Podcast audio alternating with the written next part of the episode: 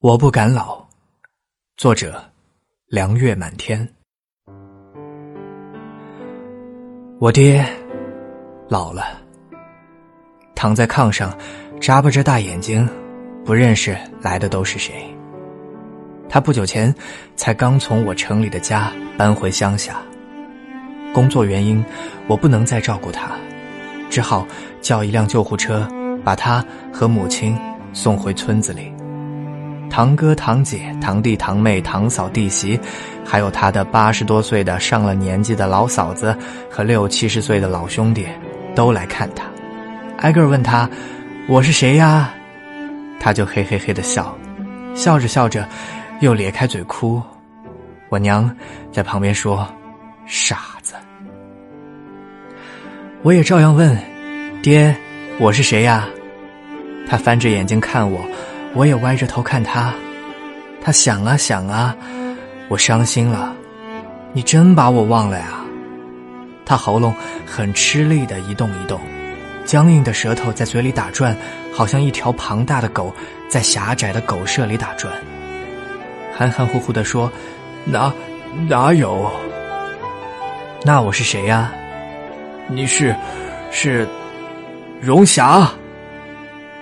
吓我一跳。”穷人命贱，我生来就只被家里人“丫头丫头”的叫。上学后，老师才给我起学名叫荣霞，却从不被家里人承认，只在学校里通用。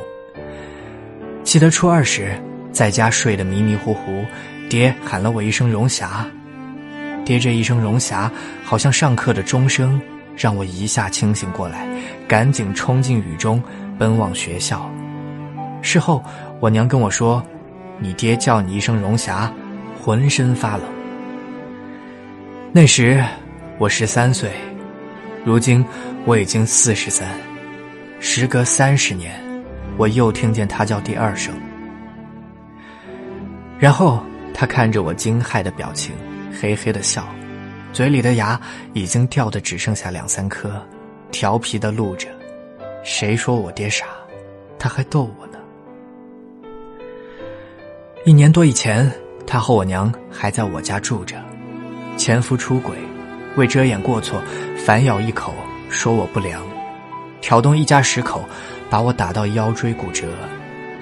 半个月后，我从医院扶着腰回到家里，父亲拄着拐杖从他的房间出来迎我。真怀念呐，那个时候他还能站得起来呢，就站在那里。看着我，不动，不说话。我笑着说：“爹，我没事儿，放心吧。”他还是看着我，不说话。自始至终，他都没有对此事评论一句。他好像知道，又好像不知道。我倒宁愿他什么也不知道。反正我被一干壮汉围殴，在楼下团团打滚的时候，正是夜里，他在自己的房间。坐着看电视，我躺在医院里，已经叮嘱过女儿，别让你姥爷知道。若他问起，就说我出差了。可是，为什么他看着我的眼神，竟然那样悲伤？我娘说：“你出来干什么？别摔着，赶紧回屋去。”他就一步一蹭的往自己房间挪，他这肩像扛了一座无形的山。小的时候，他带我去地里，说：“丫头，把这片棉花锄一锄。”于是，我就乖乖的把所有刚出土的棉苗都给锄下来了。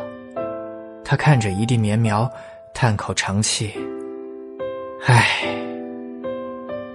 我上高中的时候，全乡中只有我一个应届生考入县一中，他套着大马车送我。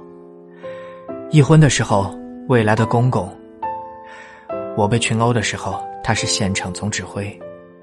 当时他说：“荣霞过了门，我们一定好好待她，不让她受一点委屈。”我爹回来后黑着脸说：“还没订婚呢，先说起过门的事儿来了。”我娘说：“不舍得了吧？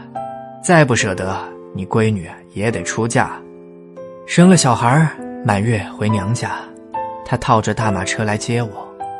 回去一看，母亲和嫂子正吵架。我觉得这儿不太平，收拾包袱想走。我爹怔怔的看一会儿我，扭头回了西屋。我赶过去一看，他蹲在地上，肩膀一耸一耸的，没有声音，泪水一滴一滴砸在地上。那是我第一次见他哭。夫妻分崩后的第一个大年初一，还是在我家，吃过饺子，换过衣服。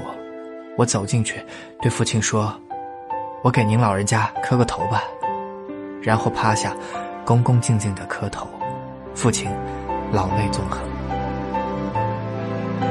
他三十多岁才生下的小女儿，被娇养长大的小女儿，从来不舍得骂过一句、打过一指头的小女儿。千辛万苦才供出来的大学生小女儿，长这么大，从来没有给他磕过一个头。我给他磕第一个头的时候，他已经七十五岁了。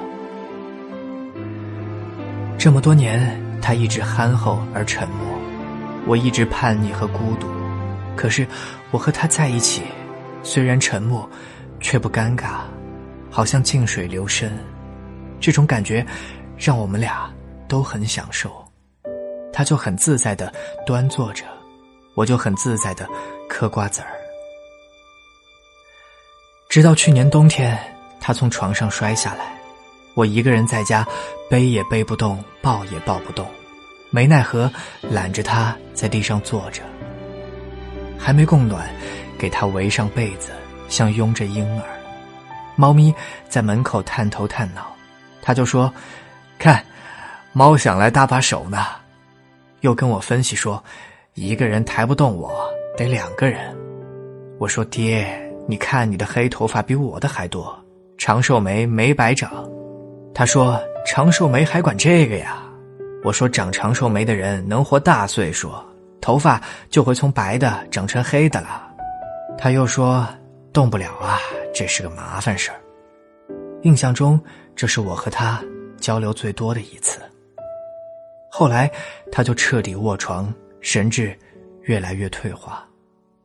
现在，他差不多算是彻底回归到婴儿状态，想笑就笑，大小便也不加控制，苦的累的，是我娘。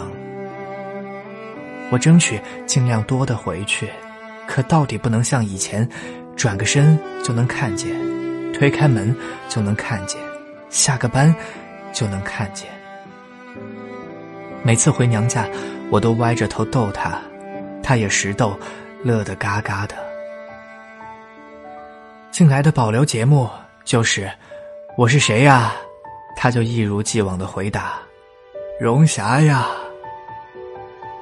我要走的时候，就跟他招手说：“爹，再见，再见。”他傻看着，我走过去，牵起他的手摇晃，说：“再见。”再见。他学会了，就冲我缓慢的举起手说：“再见，再见。”我笑着出门，又回头警告他：“我再来，不许认不得我啊！”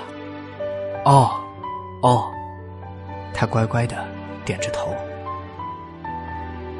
坐在回程的车上，全身好像被抽了筋，脸上摆不出一点表情。什么也不想干，就想找个没人的地方，大哭几声。傻子都知道，他在一步步迈向黑暗的死亡。对他来说，也许未必黑暗，说不定走过黑暗的深渊，灵魂可以自由飞翔。可对我，那是深不见底的墓坑，没有人再像他那样疼我。可是。我必须笑，只能笑。四十多岁的女人，疲惫的只恨不得快快卸下一切重担，可是还要逗爹玩儿。如今才明白，老来子七十多岁还穿彩衣逗父母的心情。他何尝不累？却是双亲在，不敢老。爹呀！我也不敢老啊。